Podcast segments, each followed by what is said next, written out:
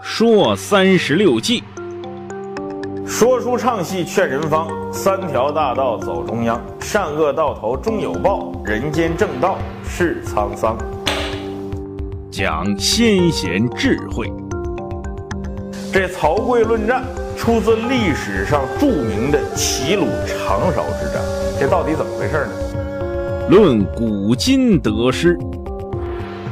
围魏救赵在职场上谁用的最好？董明珠。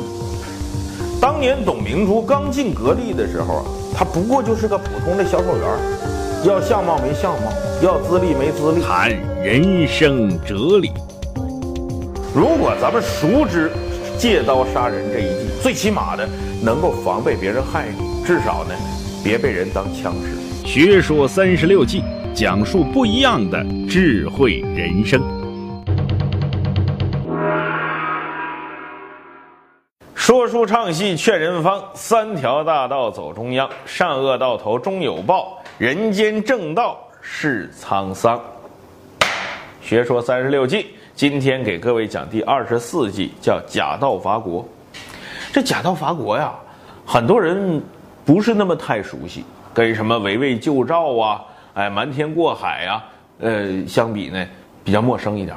那么这个故事出在哪儿呢？也比较早，春秋时期。晋国呀，比较有野心，想吞并邻近的两个小国，一个虞国，一个虢国。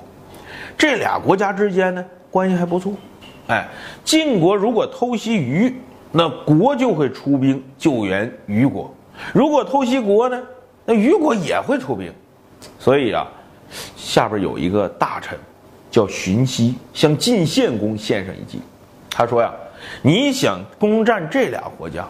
必须得先离间他们，让他们谁也不支持谁，哎，别谁帮谁，他只要互相不帮就好办了。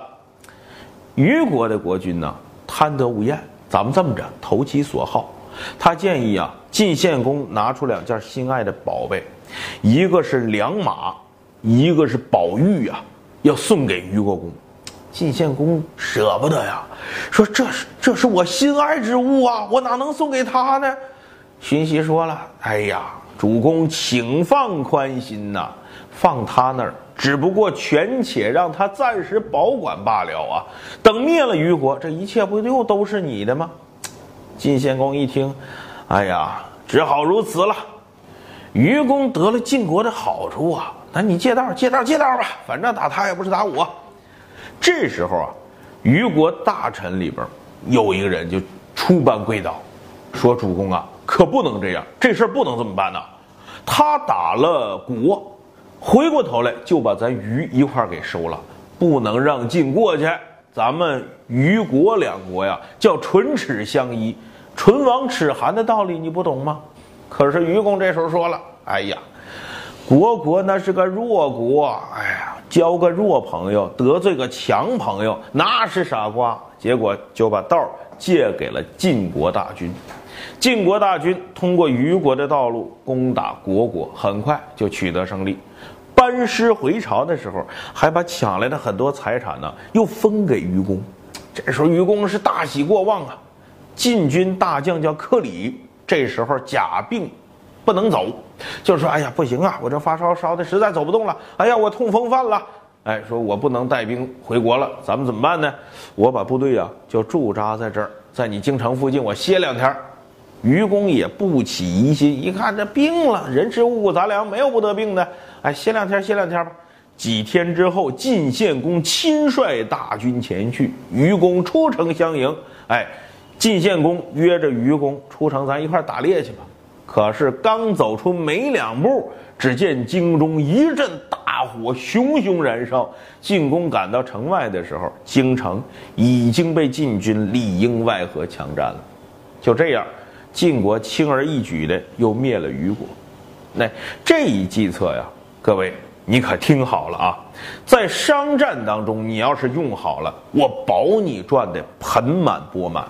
那位说就是把竞争对手都灭掉呗，你太小看古人智慧了。假途伐国用在商场上，有点什么意思呢？叫多渠道经营，多种经营。说呀，我这一个产品。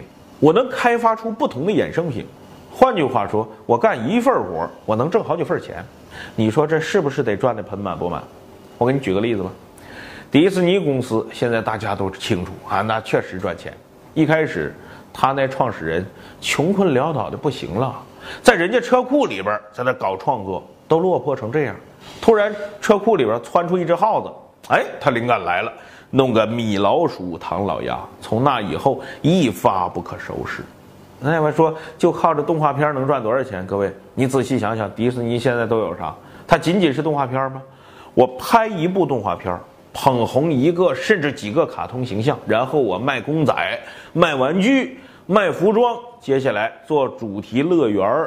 哎，如今你看别的不说，就迪士尼主题公园，那生意好到什么程度？再然后顺势而上，弄几个儿童剧，搞几个品牌加盟。甚至延伸到少儿幼教、早教领域等等等等。一开始打通渠道的是一部动画片，之后就横扫市场，什么钱都赚，连贴纸都卖。你说这是不是假图伐国的完美演绎呢？另外还有一个，我估计七零后、八零后啊应该熟悉这个品牌叫皮尔卡丹。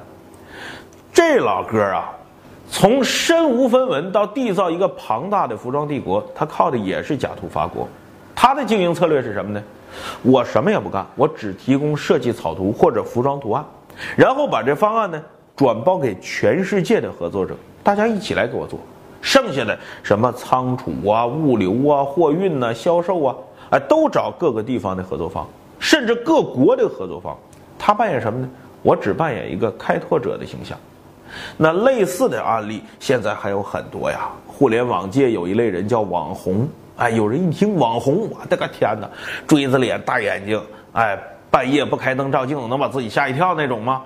哎，你要这么认为啊，你还真把网红理解的狭隘了。网红里边还真有高人，比如说吧，微博上有一个叫张大奕的，原来是什么呢？平面模特。从二零一零年开始，这平面模特张大奕开始玩微博，一开始就是发发照片什么的，后来越玩越大，而且他懂得利用资源，争取平台的支持，争取其他 APP 的流量，哎，甚至跟他粉丝啊有一个非常良好的互动。二零一六年双十一，你知道张大奕赚多少钱？十分钟他的销量就超过了鼎鼎大名的优衣库。哎，咱这么说。光靠他自己忽悠，你觉得几年的时间有可能打出这么大的销量吗？他也是利用了多平台合作，四处寻找资源，那把他捧成今天这样。当然了，如果要细说的话，那这样的事儿就多了去了。总之吧，无论是国外的还是中国的，你会发现很多商场上的高人，他都熟知这一套假图法国的招数。当然了，在职场上你也能用得上，哎，利用人脉呀，整合资源。这到哪儿都有用，只不过你用的好还是用的坏了。这正是两大之间，敌邪已从，我甲以事，困有言不信。学说三十六计，咱们下回接着说。